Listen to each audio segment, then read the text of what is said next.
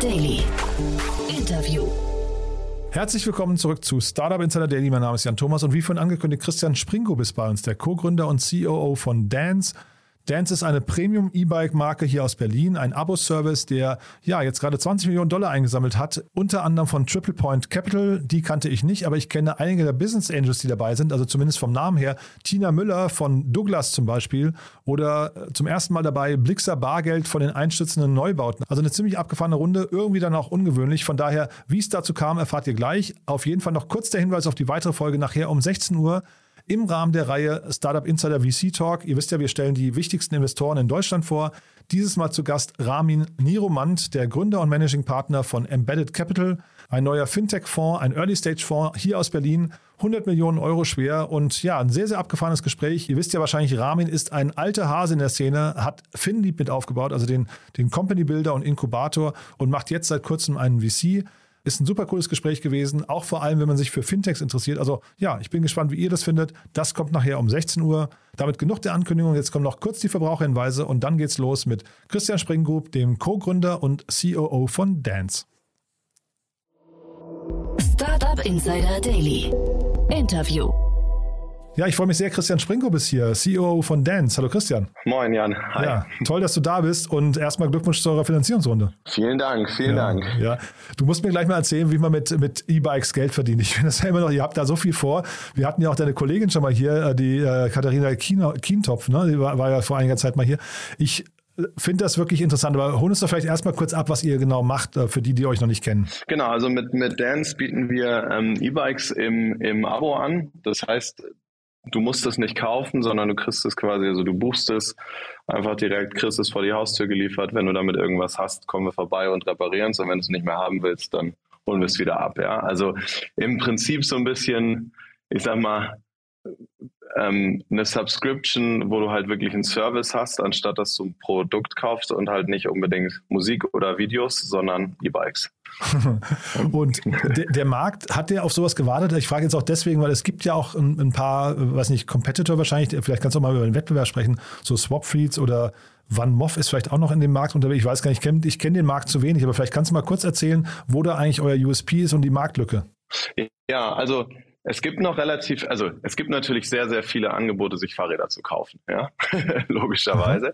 Ähm, ähm, der ganze Markt von, dass ich wirklich Dinge nicht mehr kaufe, sondern als Service sozusagen buche, der ist noch relativ neu. Da gibt es noch sehr, sehr wenige Player. Ähm, was uns halt ausmacht, ist, dass wir wirklich ein, ein schickes Premium-Bike mit einem Aus, also mit einem Service, der wirklich, also sozusagen, du hast irgendein Problem, du musst dann nicht irgendwo hinlaufen oder das Fahrrad zu irgendeinem Store tragen oder so, sondern wir kommen innerhalb von 24 Stunden vorbei, wir tauschen es aus, wenn es zu kaputt ist aus irgendeinem Grund oder reparieren es halt direkt vor, vor, vor Ort.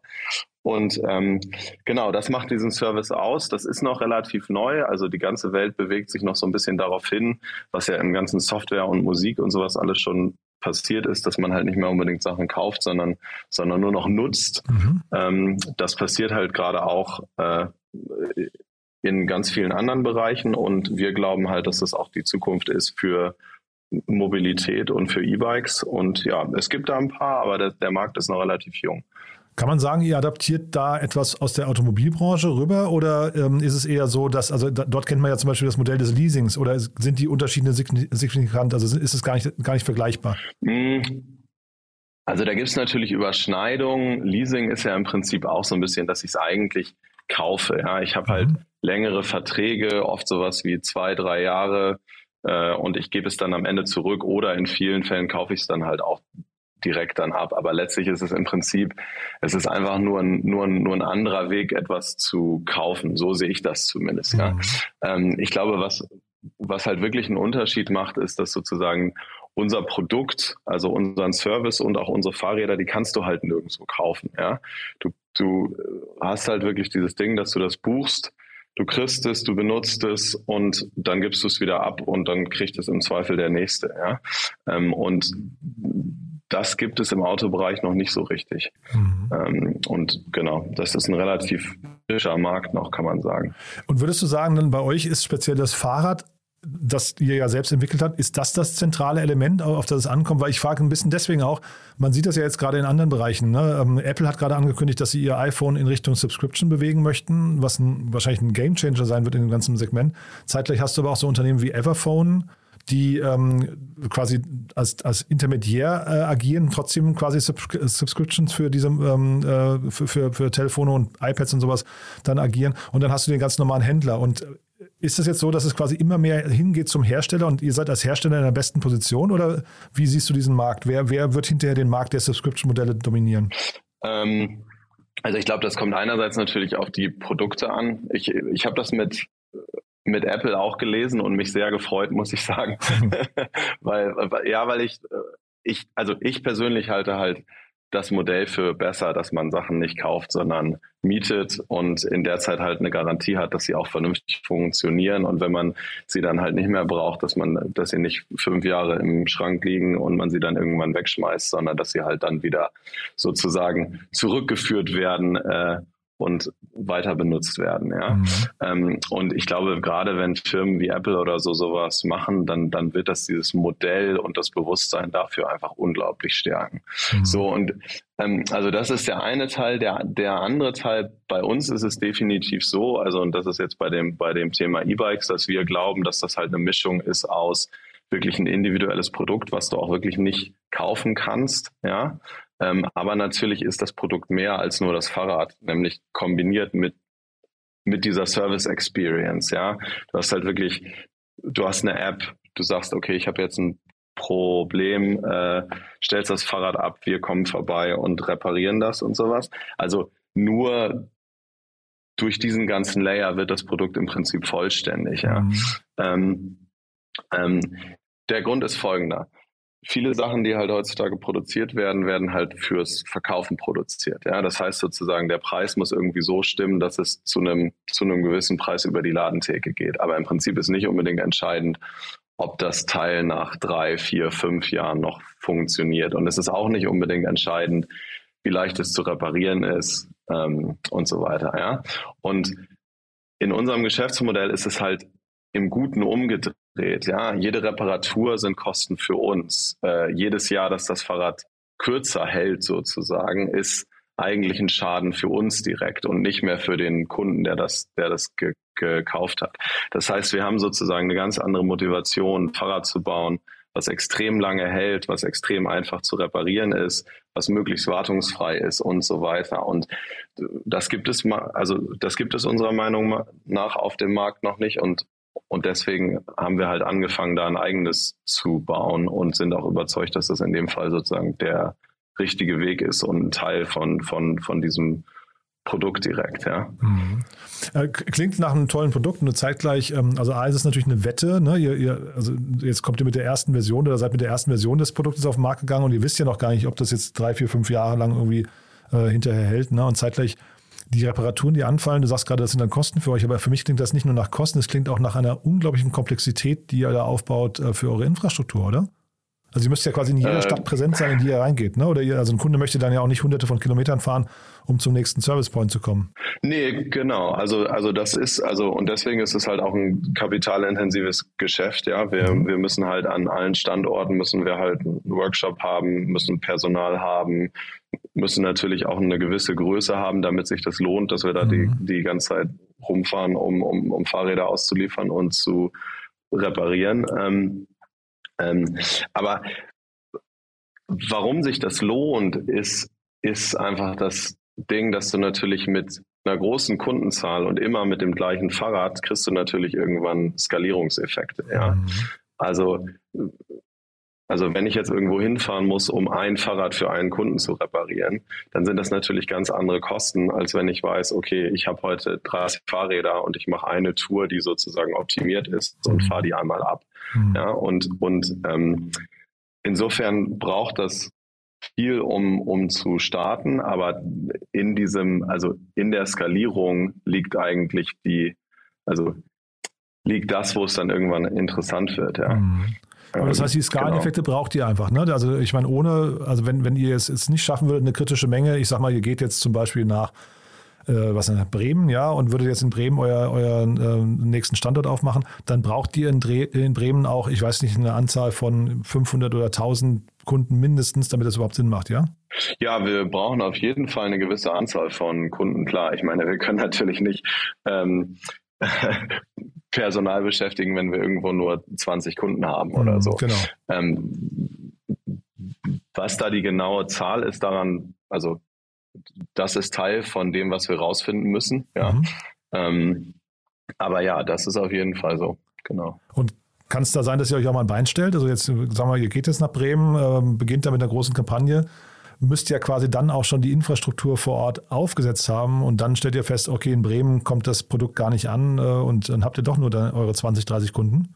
Ja, das kann immer passieren, also logisch. Ja. Aber also, also ich also wir gucken uns natürlich sehr genau an, in welche Märkte gehen wir, mhm. sammeln Daten, wie viele, also wie ist die Fahrradinfrastruktur, mhm. wie viele Leute leben da.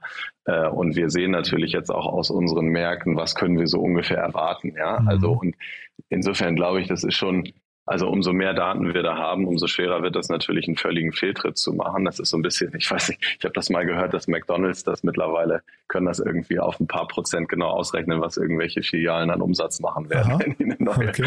eine neue starten. Da sind wir noch nicht, Aha. aber ähm, aber aber ja, das ist, ich meine, das ist Teil von von von ein Startup sein. Ja, es kann halt durchaus mal sein, dass wir irgendwie mal eine Wette machen und sagen, wir, wir glauben, dass Stadt X total super ist und am mhm. Ende stellen wir fest, ja, vielleicht äh, hat das da nicht geklappt. Ja, ich glaube auch gerade, wenn wir so über europäische Expansion nachdenken, also machen wir ja schon, aber im Moment sind es halt also Wien und Paris. Aber wenn wir vielleicht auch in Länder gehen, wo vielleicht dieses ganze Modell mit Abo und so vielleicht noch nicht so weit ist, wie jetzt vielleicht in, in Deutschland oder Österreich oder so. Es kann mhm. natürlich sein, dass es dann auch einfach mal nicht klappt. Also mhm. glaube ich nicht. Ich glaube, wir gucken uns das schon gut genug vorher an, aber also das ist immer ein Risiko, ja. Mhm. Na, ich finde es auch deswegen, also Stichwort große Wetten, ne? bei euch äh, im Gesellschafterkreis, ich glaube, sehr früh eingestiegen ist ja Blue Yard, ne? Und Blue Yard ist ja in Berlin so der Moonshot-Investor, kann man glaube ich sagen. Ne? Ähm, also die, die gehen ja quasi ja. hin und sagen, wir machen so große Wetten immer mit, also vielleicht Moonshot-Definition, so vom, vom, äh, von der Definition her könnte sowas sein wie also die Wahrscheinlichkeit, dass es funktioniert, ist relativ gering, aber wenn es funktioniert, kann es riesengroß werden. Ne? Ähm, Trifft das auf euch zu, würdest du sagen? Ich hoffe ja. ja. naja, ich glaube, also so, so, so wie wir das Thema angehen, auf jeden Fall. Also was, also die Wette, die wir ja machen, ist, dass, dass Leute ein Fahrrad oder ein E-Bike nicht mehr, nicht mehr unbedingt kaufen, sondern mhm. als Service präferieren und dass das irgendwann ein sehr großer Prozentteil vom, vom Markt wird. Und wenn wir das mhm. schaffen, da der Marktführer zu werden, dann, dann, dann ist das ein absoluter Moonshot und dann ist der Markt auch riesig. Ja. Ähm, ich glaube, es ist natürlich auch so, dass das, also wenn das erstmal eine gewisse Größe erreicht hat und man irgendwann merkt, dass das kommt an irgendeine Grenze, dann ist das natürlich nicht gleich ein totaler Flop sozusagen. Mhm. Aber das ist schon auch so ein bisschen so, wie wir das sehen. Ja, wir versuchen das schon also wir versuchen da schon ordentlich aufs Gas zu drücken und, und haben da eine große Wette, die wir, die wir, die wir damit auch eingehen, ja. Mhm. Und wenn du sagst Marktführer sein, was bedeutet denn dem Markt hier Marktführer zu sein? Also wie groß ist denn der Markt aktuell? Also ist das ein Markt, den ihr noch entwickeln müsst oder ist das ein Markt, der auch schon durch eben die genannten Wettbewerber vielleicht auch schon vorbereitet wurde? Ist der, ist der Run gerade auf euer Produkt schon gegeben oder also was bedeutet Marktführer sein? Ja, Marktführer, das ist, also man kann sich natürlich verschiedene Statistiken angucken. Also einmal ist es natürlich so, dass irgendwie im Prinzip hat jeder ein Fahrrad. Ja, viele Leute sogar zwei oder drei. Mhm. Ja. Und, und es gibt natürlich viele Trends, die sozusagen in die Richtung gehen, dass das alles noch viel, viel größer wird. Also es gibt so Pro Prognosen, dass E-Bikes reguläre Fahrräder irgendwann ganz klar überholen werden. Es ist halt auch klar, dass die Städte im Moment immer mehr in Richtung gehen, okay, wir müssen die Autos rauskriegen, wir müssen mehr auf auf ähm, andere Mo Mobilität setzen und da ist halt das E-Bike so eins von den oder Fahrräder generell eins von den Hauptdingern. Das heißt, ich glaube, also wenn wir uns den Markt jetzt angucken, dann ist er natürlich groß. So, wenn man sich die Verkaufszahlen und sowas anguckt, aber wir glauben halt, dass der noch, noch viel, viel, viel stärker wächst. Mhm. Ähm, und dann ist halt die Frage, wo, also in welchen Märkten und für welche Kundensegmente sind wir dann auch aktiv? Also es gibt, es gibt natürlich die Leute, die Rennrad fahren oder in den Bergen Mountainbiken oder so, das werden wir nicht anbieten und das haben wir auch nicht vor, ja. Und das gehört natürlich auch zu dem, zu dem Fahrradmarkt. Gleichzeitig sozusagen dieser ganze Markt mit, ich habe ein Fahrrad in der Stadt als mein Hauptfortbewegungsmittel, ich fahre damit zur Arbeit, ich fahre damit einkaufen, ich bringe damit die Kinder weg und so. Mhm. Das wird, glaube ich, also das ist ja schon relativ groß, aber das wird, glaube ich, immer, immer größer. Und wir glauben halt daran, dass da ein großer Teil von Subscriptions sein werden. Äh, und dass es auch nicht unbedingt so viele Player gibt, die sich in dem Markt sozusagen bewegen werden. Ähm, genau, also insofern, äh, also das ist jetzt schon groß, aber die, also für uns ist interessanter, in welche Richtung das gerade geht, ja. Mhm es ist ja immer so, wenn dann irgendwie neue Teams an den Start gehen, neue Startups, dann ähm, äh, gibt es manchmal so einen Moment, wo Leute die Augenbrauen hochziehen und sagen, wow, das ist ja ein krasses Team. Und das fand ich bei euch irgendwie auch so. Ne? Ihr seid ja, vielleicht du mal ein bisschen was über die Entstehungsgeschichte nochmal kurz erzählen, wie ihr euch gefunden habt. Also auch gerade bei dir, also eigentlich bei euch allen dreien finde ich es ja besonders, dass ihr euch jetzt in dem Bereich der E-Bikes trefft. Das äh, war für mich nicht ganz logisch. Bei den anderen beiden würde ich sagen, der Name Dance kann vielleicht noch so ein bisschen eine, eine Brücke zu der Vergangenheit schlagen. Äh, dich habe ich da jetzt, also kannst du mir mal erklären, wie du da reingerutscht bist oder wie ist das eine lange Leidenschaft oder wie kam das? ja, das ist eine gute Frage. Ja, der Name Dance ist natürlich auch, äh, den finden wir sehr gut und wir haben uns auch darauf geeinigt, dass wenn es eine Mobility-Firma gibt, die den Namen Dance nehmen kann, dann wohl wir, ja. Aber ähm, also vielleicht kurz, wie wir da gelandet sind. Wir, wir kommen ja alle eigentlich aus der kompletten Software-Ecke. Also Alex und Eric haben ja, haben ja Soundcloud vorher gegründet und, und ich, Jimdo, was halt ein Online-Webseitenbaukasten ist. Ähm, was wir alle gemeinsam haben, ist, dass wir halt irgendwann nach über zehn Jahren gesagt haben, okay, wir, wir, wir, wir gehen da jetzt mal raus, wir gehen raus aus dem operativen Geschäft und wir wollen mal eine Runde durchatmen und mal überlegen, was wir, was wir als nächstes machen wollen. Ähm, wir sind dann auf ganz verschiedenen Wegen bei genau diesem Thema gelandet. Also ähm, was uns alle sehr vereint hat, war halt dieses Ding, okay, wir wollen was Neues machen, wo wir halt wirklich, also und das ist immer dieses Buzzword, ja, aber was halt Impact hat, ja. Mhm. Also wir wollen irgendwas machen, wo, wenn wir damit erfolgreich sind, dass die Welt zumindest ein Stückchen besser wird. so. Ähm, und und ähm, da sind wir bei diesem Thema auf unterschiedlichen Wegen gelandet. Ähm, die anderen eher so aus der ganzen Klimaecke, ja, also so, okay, also Climate Change is real und äh, Mobilität ist ein ganz großer Faktor davon und eigentlich liegt uns die Lösung sozusagen zu Füßen mit elektrischer Mobilität, die auch nicht unbedingt Autos sind, sondern halt Fahrräder.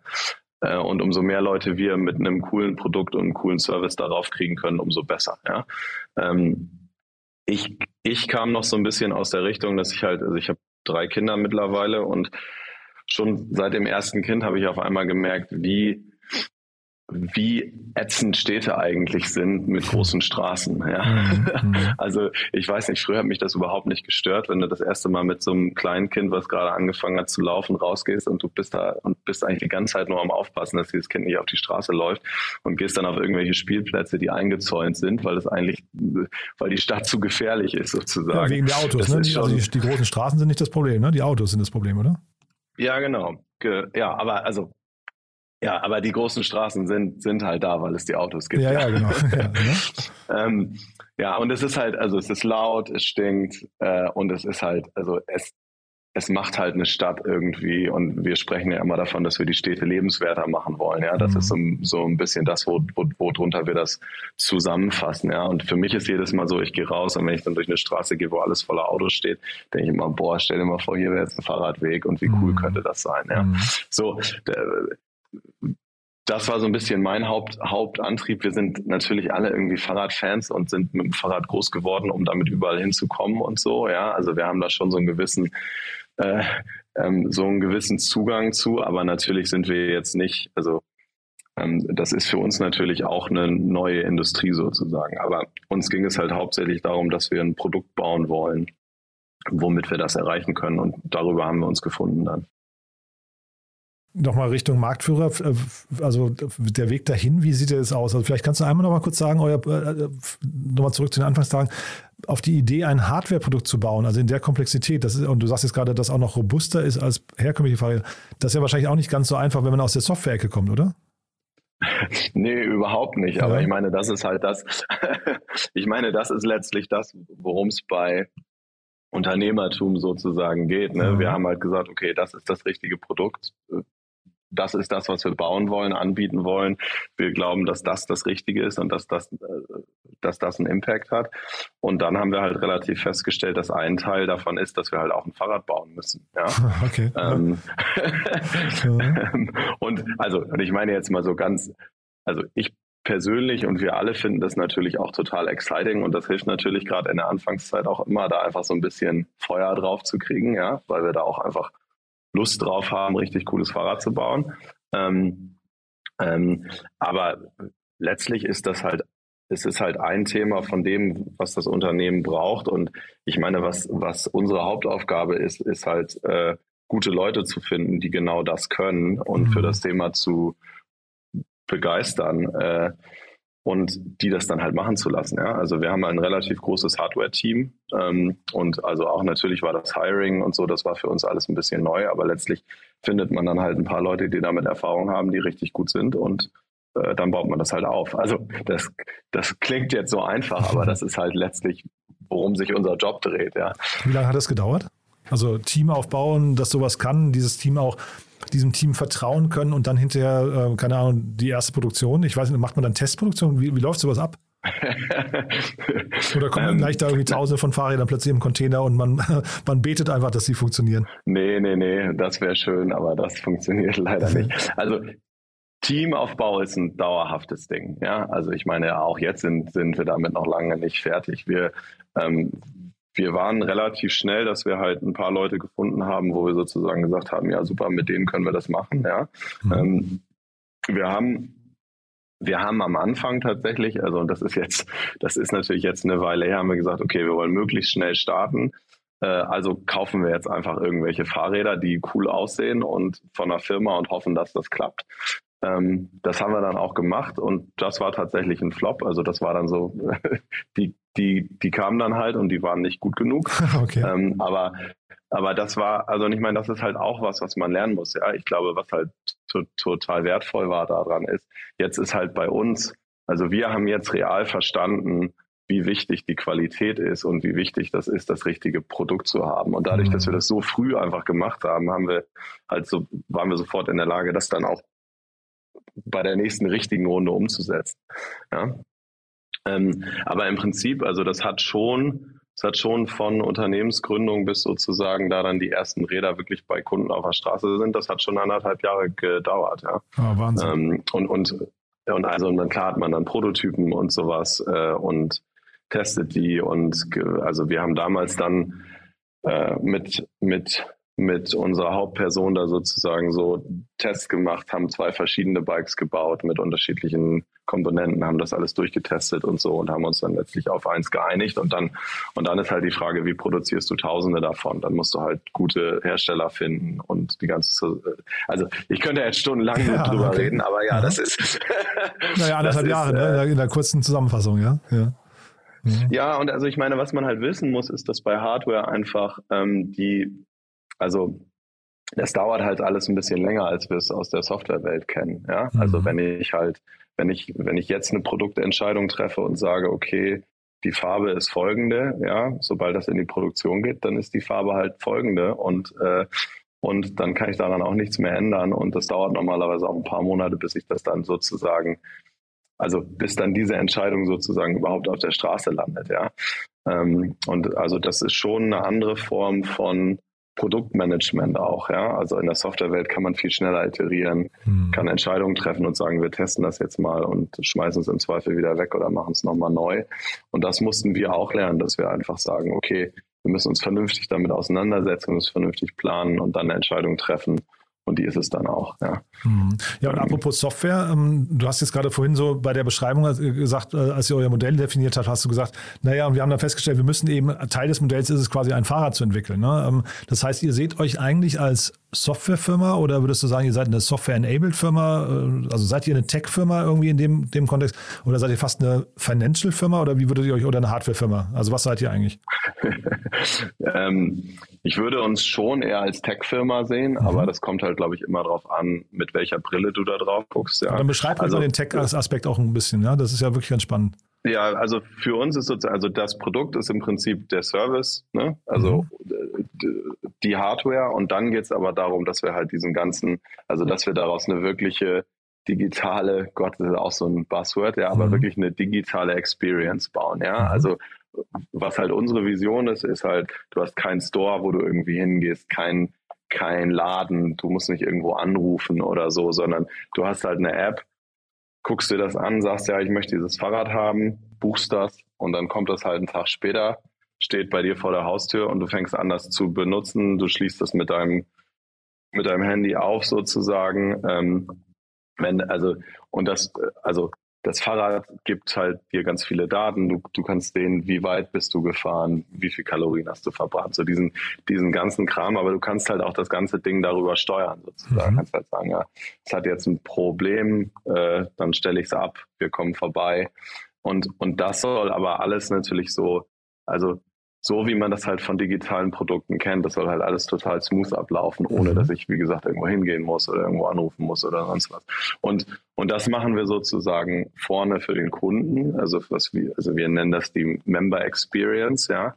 Und dann ist aber natürlich auch ein ganz großer Teil, dass wir halt bei uns intern diese ganzen Prozesse natürlich auch vollständig digitalisieren, ja. Also, dass wir halt, also also jetzt mal ganz stumpf gesagt, ja, bei uns im Warehouse, die ganzen Leute, die laufen halt nur mit Telefon rum, scannen die Fahrräder ein, gucken, was da ist. Der Mechaniker macht das, klickt das danach in der App ab und so mhm. weiter, ja. Und, und, und da kommen halt auch diese Effizienzen in gewisser Weise her, ja. Also, dass du halt, also, dass du über dieses Tech-Enablement eigentlich Skalierung im mhm. Prinzip erlaubst und halt auch Effizienzen da reinkriegst. Und das ist natürlich, das das braucht super viel, das vernünftig aufzubauen. Ähm, und da musst du halt auch Scale haben, damit sich das dann irgendwann lohnt. Ja. Aber dann schon von den ähm, digitalen genau. Prozessen aus gedacht, ja? Ja, ja, also ich meine, ich habe damals, wir haben quasi ein Papierverbot, ja. Okay.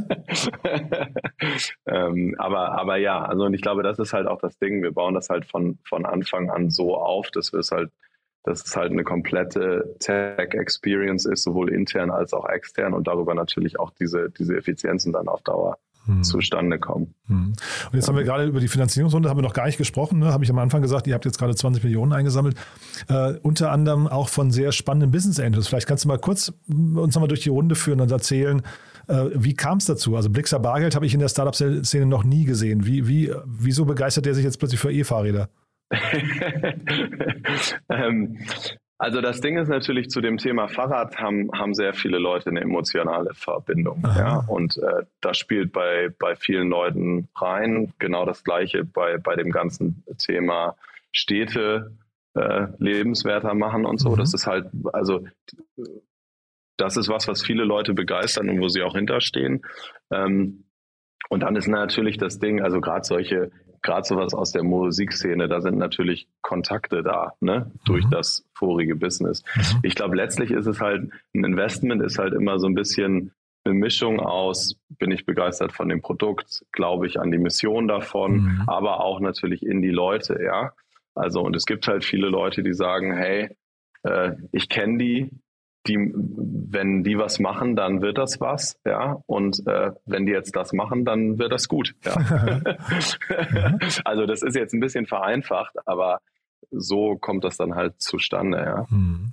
Aber äh, erzähl vielleicht noch ein bisschen was zu Blixer Bargeld. Ich weiß gar nicht, wer ihn kennt, wer ihn nicht kennt. Ne? Sänger von den Einstürzen Neubauten, glaube ich, mit seiner Frau zusammen investiert, ne? Oder mit seiner Schwester, nee, Frau, ne, glaube ich. Ähm, und äh, vielleicht kannst du ein bisschen was zu den anderen Business Angels noch sagen. Tina Müller habe ich gesehen, ähm, äh, kennt man natürlich gut, aber die anderen kannte ich jetzt nicht so. Äh, und die hattet ja, glaube ich, in der Runde davor, hattet ihr auch Chance the Rapper, heißt der, glaube ich, ne, dabei. Also irgendwie eine ganz bunte Truppe, mhm. finde ich, ja. Ja, genau. Also, aber das ist wirklich, also, also im Prinzip kannst du dir das wirklich so vorstellen. Wir, wir haben halt eine Mission und sind Leute, die, die sozusagen viele Leute begeistert und wir haben einfach versucht, mit möglichst vielen von diesen Leuten zu sprechen und mhm. äh, zu, zu, zu schauen, ob, ob die diese Mission sozusagen unterstützen würden. Äh, und darüber ist das zustande gekommen, ja. Also, ähm, aber ja, das ist natürlich, also das ist eine schöne Liste von von Namen. Ja, ja Aber, total. Also ja, und also, und wir glauben halt auch daran, dass das natürlich, also unsere Mission ist ja, dass wir mehr Leute auf Fahrräder kriegen, dass das ganze Thema einfach ein bisschen Schwung kriegt, ja. Mhm. Und ähm, das hilft natürlich, wenn du Leute hast, die andere Leute kennen, die sagen, ja, wir finden, das ist das Richtige. Ja, das wird uns helfen äh, in alle Richtungen, was sozusagen Fahrradinfrastruktur angeht und mhm. so weiter. Ja. Ähm, genau. Ja, und jetzt stand hier zu lesen, die neu, neu eingeworbenen Mittel werden für die weitere Expansion und Wachstum äh, verwendet. Ist ja irgendwie auch logisch. Ne? Vielleicht kannst du nochmal kurz jetzt die nächsten Schritte skizzieren. Und dann habe ich mich aber auch gefragt, ob bei euch nicht eigentlich Venture Debt eine Rolle spielen müsste, weil ja dieses Vorfinanzieren von Fahrrädern ist ja eine Sache, die, da gibt man ja vielleicht gar nicht so gerne Equity für ab, oder? Ähm, ja, ich meine, die letzte Finanzierungsrunde, die, die mit den 20 Millionen, das war ja auch tatsächlich eine Debt-Runde. Also, okay. Ähm, genau. Ja, ja, aber, aber also das ist völlig korrekt. Also unser Business ist sozusagen, der eine Teil ist halt typisch Venture Capital, ja, für R&D und Unternehmensaufbau und Expansion. Mhm. Ähm, aber wir müssen halt relativ viel vorfinanzieren in, in Flotten und da ist natürlich Debt dann das Mittel der Wahl, ja. Mhm. Ähm, genau. Ja, und dann vielleicht noch in ein paar Sätzen den, den, Ausblick jetzt für die nächsten Schritte. Also was, worauf müsst ihr jetzt achten? Was sind so die Bottlenecks äh, und äh, vielleicht auch in welchen Städten trifft man euch demnächst?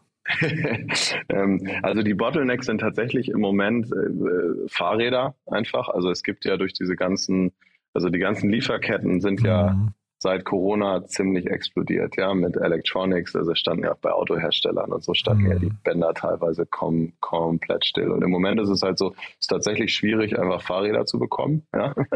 ähm, ähm, und ähm, und expansionsmäßig, also ich kann da nichts so ganz genau zu, zu sagen. Ich meine, wir, also wir haben halt vor allen Dingen jetzt, jetzt ja gerade München noch, Wien und Paris gestartet.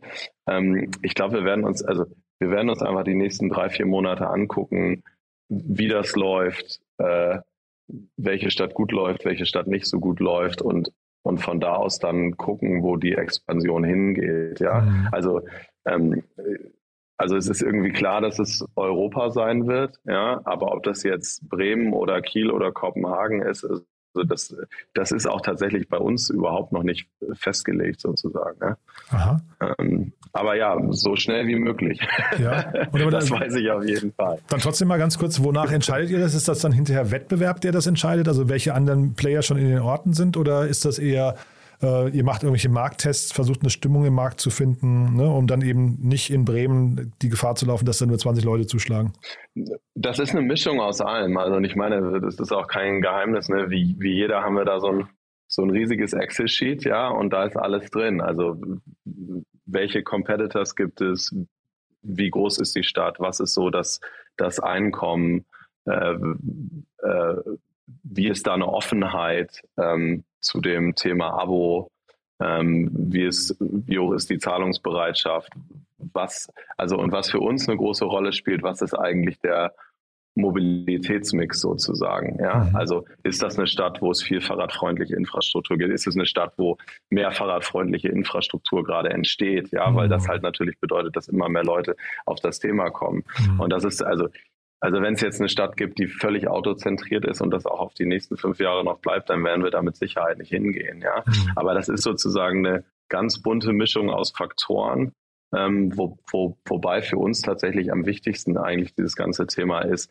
äh, ist Fahrrad da ein wichtiges Verkehrsmittel und ist das auch so, dass die Leute wirklich darauf angewiesen sind und kommt das bei denen richtig an, weil dann dann wissen sie halt auch den Service zu schätzen, ja. Also mhm. weil dann ist es halt auch kritisch, ob das Ding nicht irgendwie, wenn es kaputt ist, ob ich nicht sechs Wochen auf einen Reparaturtermin warten muss. Ja. Mhm. Sucht ihr gerade Leute? ja, ohne Ende. ohne Ende, ja, okay. Irgendwann irgendwelche besonderen ja. ähm, Funktionen, die du gerne hervorheben möchtest? Ähm, ja, ich meine gerne. Also ich meine, was wir auf jeden Fall, also was ich gerade händeringend suche, ist ein Produktmanager für das ganze Thema E-Bikes. Ja? Also ähm, wir haben halt ein sehr großes Hardware-Team, aber jemand, der wirklich das Produkt E-Bike äh, richtig in die Hand nimmt, äh, das ist gerade eine wichtige Stelle für für, für uns. Wir suchen Händering Mechaniker und auch Auslieferfahrer. Aha, aha. ähm, aber ja, ansonsten ist es wirklich ein bunter Mix, ja. Also äh, eigentlich suchen wir in allen Bereichen. Ähm, genau. Okay, ja, ich bin hier parallel auf der Webseite. Ich glaube, es macht Sinn, wahrscheinlich einfach mal drauf zu gehen. Ne? Ich sehe hier 33 offene Jobs. Also da ist zumindest, äh, ja. man, man merkt, ihr habt viel vor. Ne? Du, dann sind wir von meiner Seite aus äh, eigentlich durch. Haben wir aus deiner Sicht was Wichtiges vergessen? Ähm, ja, das ist natürlich jetzt eine Vorlage. Erzähl, ja. naja, was, was, also was wir gerade auch noch aufbauen, ist, ist ähm, das nennen wir Dance for Business. Ähm, was es halt gibt, ist, es gibt halt Steuervergünstigungen, wenn man sozusagen ein E-Bike über einen Arbeitgeber bezieht. Ja, also das ist dann, also das ist für den Arbeitgeber auch kostenneutral. Es muss nur über sozusagen, also der der, der Fachbegriff ist Entgeltumwandlung gehen, ja, aber im Prinzip okay. muss die Firma das sozusagen unterstützen. Das Tolle daran ist halt, dass man durch diese Steuererleichterung nur noch 50 Prozent bezahlt ungefähr, ja, und ähm, und wir glauben halt, dass das ein Ding ist, wo, äh, also, was es zu einem absoluten No-Brainer macht, mhm. dass man so ein Fahrrad mietet, weil man dann beim E-Bike auf einmal bei sowas wie 30 bis 40 Euro, äh, Euro im Monat landet. Und insofern, genau, wir suchen nach Firmen, die, die da aufspringen wollen und ihren, und ihren Mitarbeitern sozusagen einen besseren, äh, also ein besseres Mobilitätserlebnis anzubieten mhm. beim, beim, beim, beim Pendeln. Aber natürlich äh, hoffen wir auch, dass sozusagen alle Leute bei ihren Arbeitgebern anklopfen und sagen, hey, wir müssten eigentlich mal E-Bikes fördern und nicht unbedingt Firmenwagen. Ja, ja aber müsstet ihr nicht eigentlich genau. jetzt gerade diese, diese, äh, diese erhöhten Benzinpreise, diese Benzinpreisexplosion, müsstet ihr die nicht in eine Kampagne umwandeln können? Äh, das ist ja auch eine Steilvorlage eigentlich für euch, oder?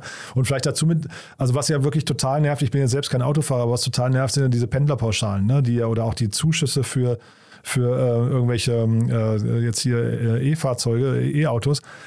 Und dabei wird aber nicht berücksichtigt, dass es ja vielleicht auch Leute gibt, die ein E-Fahrrad nehmen und damit noch deutlich emissionsfreier unterwegs sind, oder?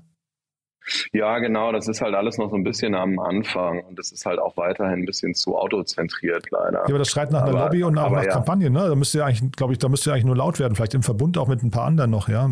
Vielleicht werden da ja aus Konkurrenten sogar dann an der Stelle sogar Partner, ne?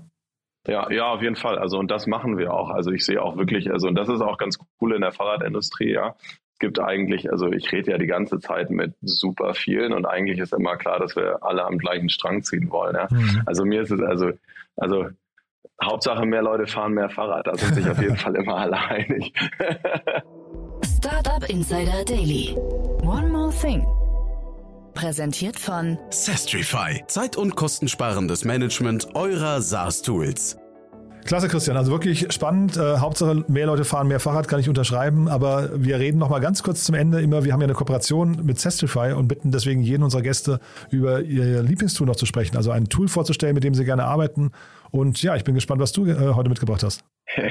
ja, mein Lieblingstool. Das ist, ähm, das ist natürlich ein bisschen der Klassiker, aber ich würde vielleicht ein bisschen reden darüber, wie wir das einsetzen. Also ich bin, ich bin halt ein riesen Google Google Docs Mensch. Ja? Aha. Also irgendwie habe ich das Gefühl, ich verbringe vier Stunden meines Tages in, in irgendwelchen Dokumenten und was, also wie wir das halt benutzen, ist, dass wir halt Meetings komplett eigentlich als Google Doc vorbereiten sozusagen. Also das heißt, bevor wir in eine Diskussion gehen über irgendwas, äh, was halt klassischerweise dazu führen kann, dass man eine Stunde redet und am Ende ist aber kein kein richtiges Outcome oft, ja, mhm. haben wir es halt so gedreht, dass wir sagen, okay, vor dem Meeting wird halt ein Google Doc erstellt, wo das wirklich alles zusammengefasst wird, so dass man halt wirklich klar weiß, worum es geht, möglichst halt mit möglichst viel Infos drin, mit Entscheidungsvorlagen und so weiter.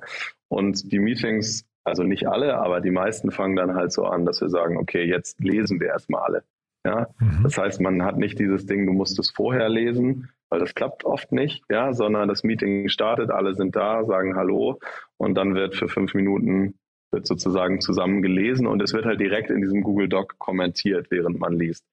Und was dann danach passiert, ist sozusagen in dem Meeting gehen wir dann die ganzen Kommentare durch, also und können dann halt direkt in diesem Dokument diese Sachen beantworten und kommen halt eigentlich dazu, dass das Dokument informationshaltiger wird und es für alle klar wird und haben sozusagen auch direkt alles dokumentiert, was die Entscheidungen und so angeht. Also ja, insofern, ich glaube, Google Docs ist kein, Geheimtipp als Tool, aber ähm, wie bei so vielen Dingen äh, kommt es ja letztlich auf die Nutzung an und nicht mhm. unbedingt auf das Tool selbst. Ja, ja super spannend. Habe ich so noch nicht äh, gesehen. Man kennt das, glaube ich, ein bisschen von Amazon, ne? die ja, glaube ich, zumindest die, die ähm, Meeting-Vorbereitung, was du gerade beschreibst, klingt so, ähm, äh, habe ich zumindest, glaube ich, bei Amazon auch gehört, dort darf es gar kein Meeting geben ohne entsprechende Dokumentation im Vorfeld, ne? Ja, da haben wir das tatsächlich auch her. Ach so, also, okay, guck, ja. ja. ja. lernen von den Besten. Sehr, ja, genau. Ne? Ja, absolut. Ich meine, das ist ja auch nicht, also das, das Wenigste ist ja ein Geheimnis. Letztlich ist es mhm. immer alles Execution und, mhm. ähm, und, und äh, wenn Leute sich was Gutes überlegen, dann, dann sollte man das nehmen und verstehen und verbessern und selber nutzen, ja. Das Segment One More Thing wurde präsentiert von Sastrify, der smarten Lösung für die Verwaltung und den Einkauf eurer Softwareverträge. Erhaltet jetzt eine kostenlose Analyse eurer SaaS-Tools und alle weiteren Informationen unter www.sastrify.com/insider. Christian, hat mir wirklich viel, viel Spaß gemacht. Ich bin gespannt, wie es weitergeht bei euch. Ähm, ich würde sagen, wir bleiben in Kontakt, wenn ihr nach Bremen kommt oder äh, andere, andere Orte angeht oder eine große andere Neuigkeit habt. Sag gerne Bescheid, dann machen wir ein Update, ja? Super. Ich danke dir, Jan. Startup Insider Daily, der tägliche Nachrichtenpodcast der deutschen Startup-Szene. Das war Christian Springgub, Co-Gründer und COO von Dance. Damit sind wir durch für heute Mittag, aber nicht vergessen, nachher um 16 Uhr heißt es wie jeden Dienstag Startup Insider VC Talk mit Ramin Niromat, dem Gründer und Managing Partner von Embedded Capital. Das solltet ihr euch auf jeden Fall anhören, wenn euch zum einen die VC-Welt interessiert, aber vor allem auch, wenn euch die Fintech-Welt interessiert. Denn Ramin ist, wie gesagt, ein ausgewiesener Fintech-Experte, hat ja den ganzen Company-Builder FinLeap mit aufgebaut und hat dort, das hat er zumindest bei Philipp Westermeier neulich erzählt, mindestens drei Milliarden Euro an Wert geschaffen. Also von daher ist Ramin wirklich über jeden Zweifel erhaben, was das Thema Fintechs angeht. Hört euch das an, kommt nachher um 16 Uhr. Ich würde mich freuen, wenn wir es wieder hören. Bis dahin, euch erstmal einen wunderschönen Tag. Ciao, ciao.